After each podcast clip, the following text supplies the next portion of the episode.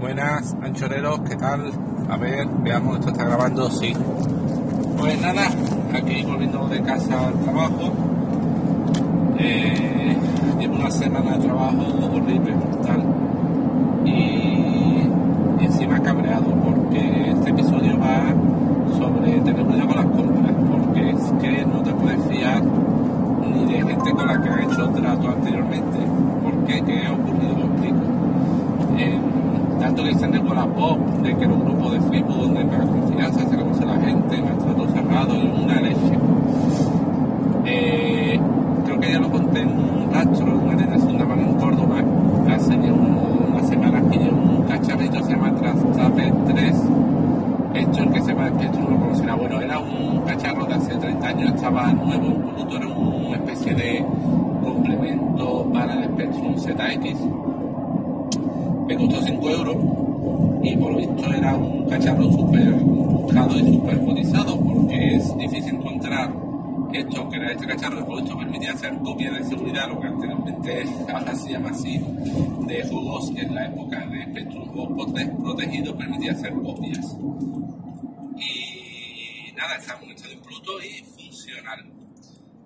Y lógicamente no yo no iba a dar uso soy un fan del Spectrum y, y nada, y siempre que había tenido tener otros ordenadores de 8 bits, MSX, Commodore, eh, porque antes tenía un Astra un Spectrum, un ZX. Bueno, pues una persona con la que ya había hecho trato de un grupo de Facebook me ofreció cambiarme, pues lo puse a la venta, dije a la venta por un precio alto, tú lo que para sacar alguna cosita que me interese. Me ofreció cambiármelo por un MSX, un otro ordenador 8 bits, el MSX impoluto, un modelo básico que nos permite cargar muchos juegos. De la época era el modelo más básico, que era el primero que salió, pero bueno, para mi colección de cacharros, por tenerlo ahí, conseguimos él me diera permiso para tenerlo, que no me lo creía.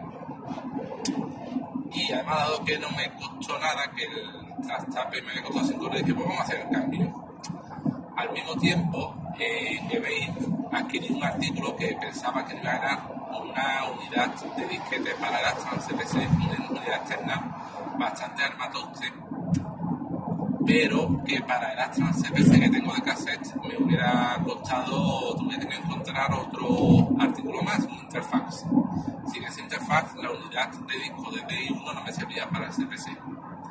Y esta persona a la que le iba a intercambiar el complemento Spectrum por el MSX me dijo, oye, esto eh, me interesa, envíamelo y yo te envío otro artículo que no es mío, que es de otra persona, que te va a venir genial para el MSX, que era una expansión de memoria para cargar juegos vía tarjeta SD. Es decir, yo a esta persona le enviaba, que era mío, el lector de DI para el Astra y el trastape de Spectrum y él me enviaba a cambio el MSX con la placa para cargar juegos, una especie de verde light, ¿vale?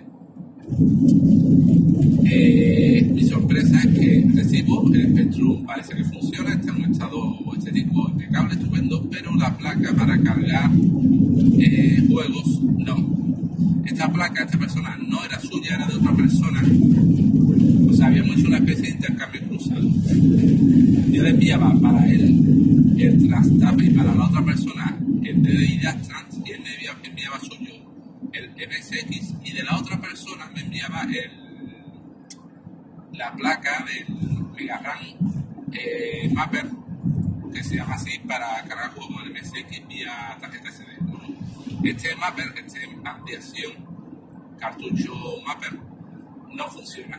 Y hablando por internet, los especialistas en MSX me han confirmado que para ese modelo tan básico, ese cartucho no sirve, que necesitaría un MSX más moderno con más RAM para que ese cartucho pirata, una especie digamos, de cartucho pirata, funcionará. Se lo comento a esta persona y me dice que tiene que hablarlo con la otra, porque la otra no sabe si puede devolverlo. Y yo digo, alma de Dios. Claro, yo tengo que confiar en que esta persona no lo hizo con mala intención, pero es que estoy bastante cabreado con la otra. Y esta persona no me ha dado los datos de contacto de la otra. Y me ha enviado un cacharro sin probar, sin tarjeta SD, sin instrucciones para configurarlo, sin haber probado con el MSX que funcionaba un cacharro que me ha costado 50 años. Sí, le, tenía, le, envié, a cambio del unidad de Astra de DDI1 que me costó 50 diapos. Bueno, me costó 70, pero esta persona me envió 20 para un poco amortiguar la diferencia. Y ahora vemos a ver si esta persona me devuelve el dinero. Y la verdad estoy cabreado. Si, si tú vendes un cacharro, por lo menos que lo hayas probado. O si no lo has probado y no sabes si funciona con el aparato con el que se va a utilizar la otra persona, por lo menos advierte, mira, te pido este aparato, pero no sé si para lo que tú utilizarlo vale. Porque entonces yo me hubiera pensado y seguramente no hubiera cedido al cambio. Ya veremos a ver si puedo recuperar los 50 euros. En fin, en cacharro y todo es hardware antiguo que tener mucho cuidado con lo que se compra porque te la puedes meter doblada. Y nada, esto os lo comentar y desahogamos un poco. En fin, la madre que lo parió. ¿Y vosotros qué tal? Habéis comprado muchas veces por internet, habéis tenido problemas. Yo, la verdad, he comprado y vendí mucho por internet, incluso enviando, pagando por anticipado. Nunca he tenido, he tenido problemas. Es más, bueno, perdón, alguna vez he tenido problemas como este caso, pero esta es la excepción y como la prácticamente nunca he tenido problemas por tanto, a pesar de que tenga tan mala fama y digan que tanto aprovechado, nunca he tenido ningún problema por comprar o vender por Wallapop, incluso pagando por anticipado. En cambio, con esta persona que ya había hecho un trato, como en un grupo de Facebook de Astran, sí, y con tiendas como Sex, he tenido problemas y graves por venta de objetos a través de segunda mano de Sex, a través de internet, que no sé si he contado y eh, creo que conté en un segmento y si no algún día contaré. O sea, ¿y vosotros qué tal? ¿Habéis vendido, comprado, habéis tenido problemas o han engañado? Venga, a ver si hacéis alguna aportación y contáis alguna de vuestras historias. Venga, hasta luego. Hola, buenos días, Alfredo Canal de vuelta aquí, bueno, vuelta, camino del curre. Y nada, comentaros, eh, ¿recordáis los problemas que tuve ayer con la placa del cartucho MSX? Bueno, pues al final un alma caritativa de un grupo de Facebook me ayudó y bingo, funciona. Ya tengo mi MSX rulando y pudiendo cargar cualquier ROM de cualquier juego. Es, es increíble, primero, es increíble la, gente que encuentras por Facebook en un grupo de, de Facebook dispuesta a ayudarte. O sea, yo recuerdo hace años que el IRC cumplía esa función, es decir, cuando, yo recuerdo cuando tenía algún problema, te ibas al canal IRC de la temática relacionada y allí planteaba la duda y normalmente siempre había alguien que te echaba una mano, te podía decir o tal. Y hoy en día los grupos de Facebook reducidos y privados cumplen esa función. Claro, los grupos abiertos, estos de 40.000 gente, chorra personas, tú entras y comentas algo, no te van a hacer ni puñetero caso. Pero si es un grupito pequeño, sobre todo si la gente te conoce y sobre todo si llevas tiempo y planteas algo, siempre encuentra alguien que te ayuda. Entonces, respecto al tema de la placa, y una persona mandó un manual, me dijo, haz esto, esto. Y mira que yo le insistí diciendo que no, que no funciona, y ella me insistió, no, no, pero hazlo así, hazlo así. Y lo, lo hice así, así, y al final funcionó genial. Eso es una de las maravillas de Internet, la, la de ayuda que se encuentra en casi cualquier tema.